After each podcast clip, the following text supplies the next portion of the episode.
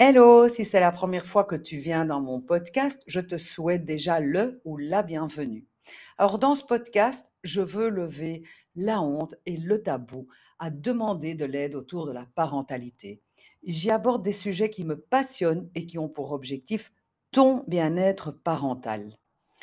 Alors, le podcast précédent, je t'ai parlé d'écoute passive. Alors en quoi elle est passive? Elle est pas si passive que ça, on a vu, et j'imagine que tu t'es entraîné, que tu as expérimenté et que tu t'es bien rendu compte que à force de faire des mmh aha ou de reformuler ou toute autre astuce que je t'ai donnée la semaine passée, eh bien effectivement, ton Jules ou ta Julie s'est mis à parler.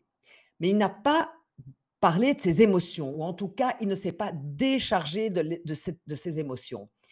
Alors il faut que tu saches qu'une émotion existe, elle est là, tu ne peux pas la nier. C'est-à-dire que tu peux ni la diminuer, euh, tu ne peux pas la contredire, elle est présente et il faut d'une manière ou d'une autre l'accueillir. Alors tu vas me dire en quoi ça t'est aidant Bien ce que moi, vu que je viens t'aider, toi, parent, ça va t'aider à ne pas rentrer dans ce fameux cercle vicieux dont je te parlais la semaine passée. C'est-à-dire râlerie, colère, tu te mets en colère, il se met encore plus en colère, etc.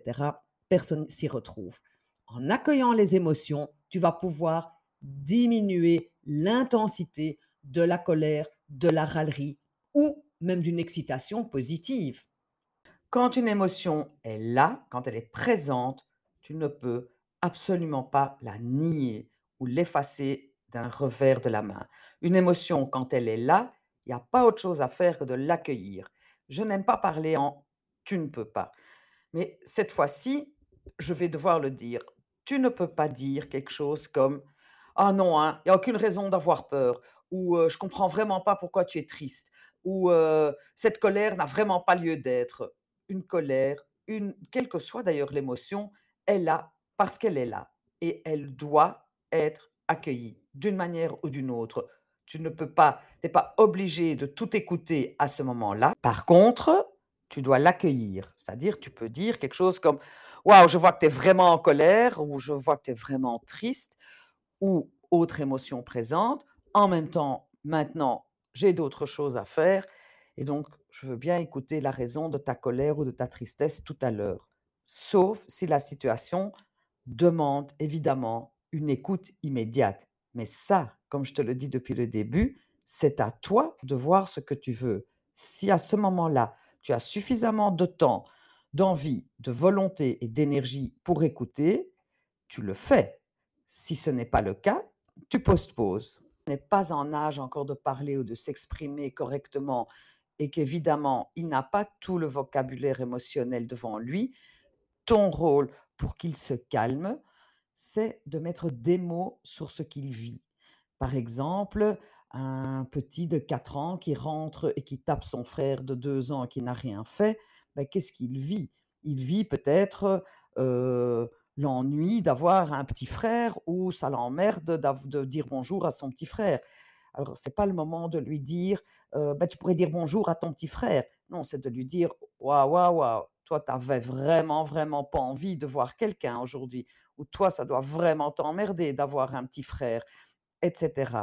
Ensuite, quand il t'aura dit ouais, j'ai pas envie qu'il prenne mes jouets, etc.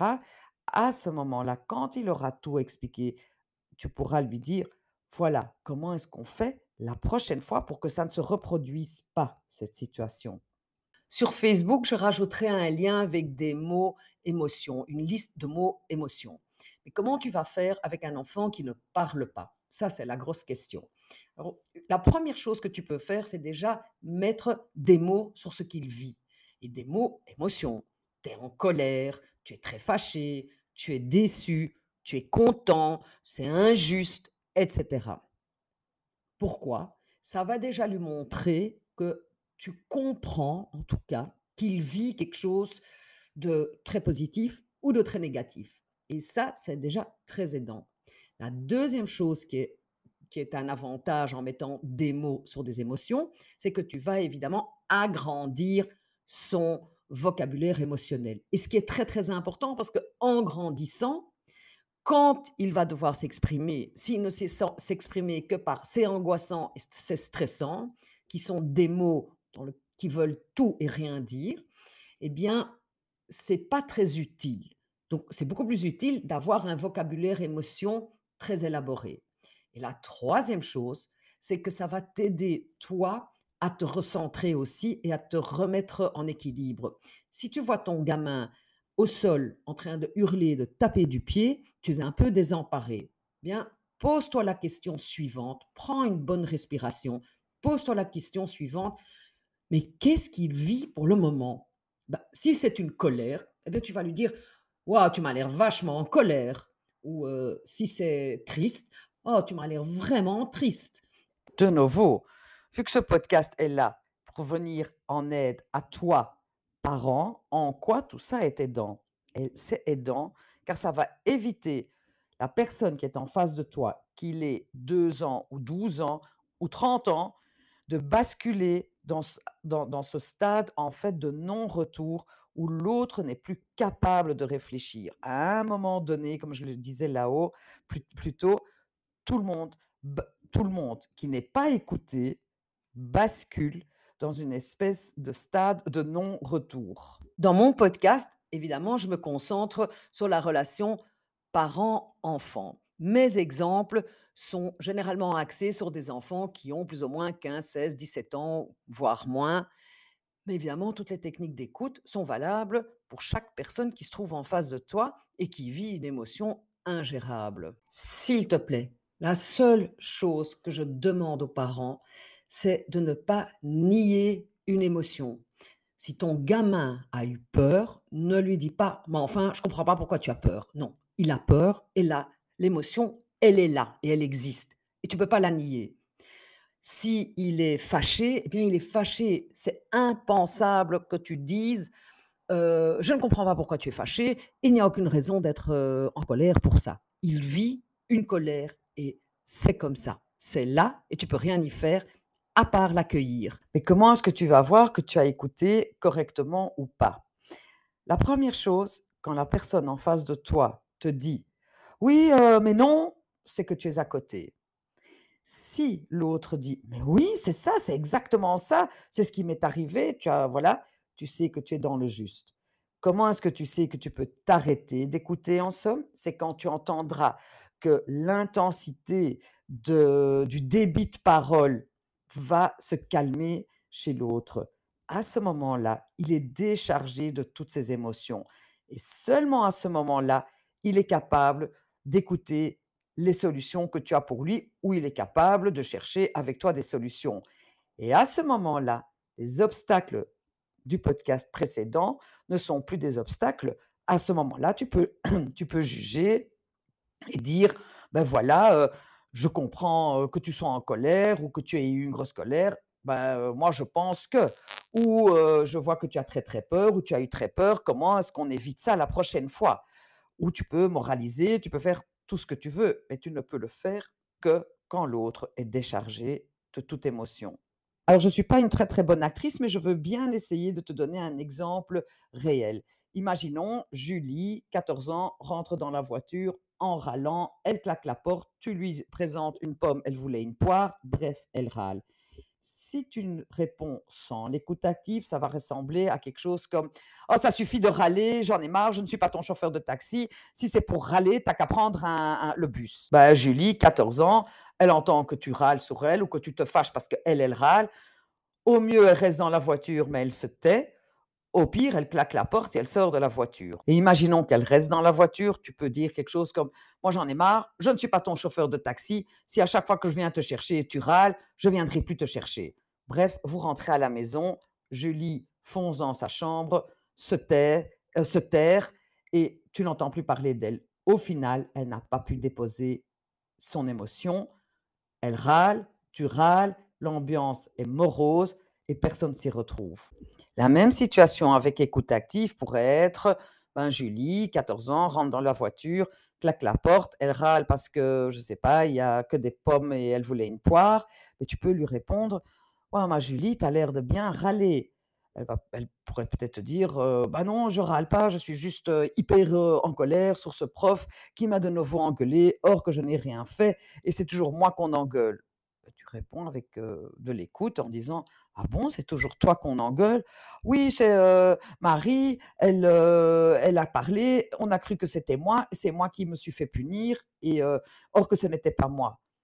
«Ouais», dit, «ça a dû être dur pour toi» et cetera et tu verras qu'à force d'accueillir ce que vit Julie, son débit de parole et sa râlerie et sa colère va se calmer. Au fur et à mesure que sa colère et que sa râlerie se calment, c'est que tu es, on va dire, dans une bonne écoute. Au moment où elle s'est calmée, à ce moment-là, tu peux donner ton avis ou tu peux lui demander si elle veut de l'aide ou si elle veut un conseil. Petit résumé, quand une personne qui est en face de toi vit une émotion forte, tu ne peux pas la nier ni l'effacer.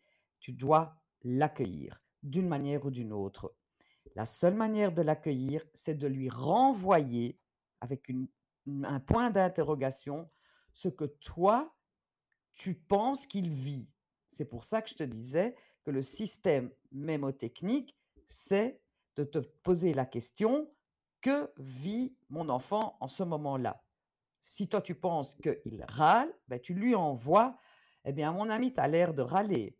Ou euh, si c'est de la colère ou du fâché ou même de la tristesse, tu peux dire Oh là là, tu as l'air vraiment triste. C'est la seule chose que tu peux faire. Le fait de rajouter un point d'interrogation, donc de le faire sur un ton interrogatif, fait que tu montres à l'autre que tu écoutes. Le point d'interrogation permet à l'autre de se corriger ou de te corriger. C'est très important parce que peut-être que tu es à côté. Ce n'est pas grave. Du moment que tu renvoies l'émotion que toi, tu penses qu'il vit. Voilà, moi, j'ai fait en sorte ma partie du travail, c'est-à-dire, je t'ai donné tous les trucs, astuces, recettes qui existent autour de l'écoute active ou de l'écoute tout court. Maintenant, il y a tout un travail que toi, tu dois faire. C'est toi qui dois expérimenter et intégrer tout ce que tu viens d'entendre. Commence par une écoute facile. Commence par une écoute de situation positive. Par exemple, quelqu'un qui te raconte comment il s'est hyper amusé pendant ses vacances, ou combien un anniversaire euh, était sympa, ou combien le film lui a plu, etc. Et essaye de faire ressortir des émotions de la situation. Par contre, ne commence pas à écouter, heu, ta maman ou ta tante ou ta grand-mère à qui tu tiens très fort et qui commence à te raconter quelque chose de très triste. Parce que là, tu vas vite plonger avec elle dans ce qu'elle vit.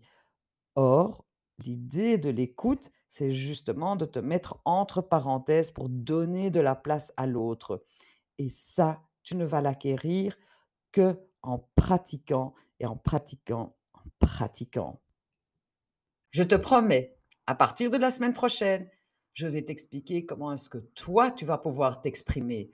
Parce que c'est très bien d'écouter l'autre, mais une fois que tu as encaissé ce que ton fils, ta fille, ton mari t'a dit, il faudra bien que tu t'exprimes aussi. Alors en attendant, entraîne-toi et on se revoit la semaine prochaine pour de nouvelles aventures parentales.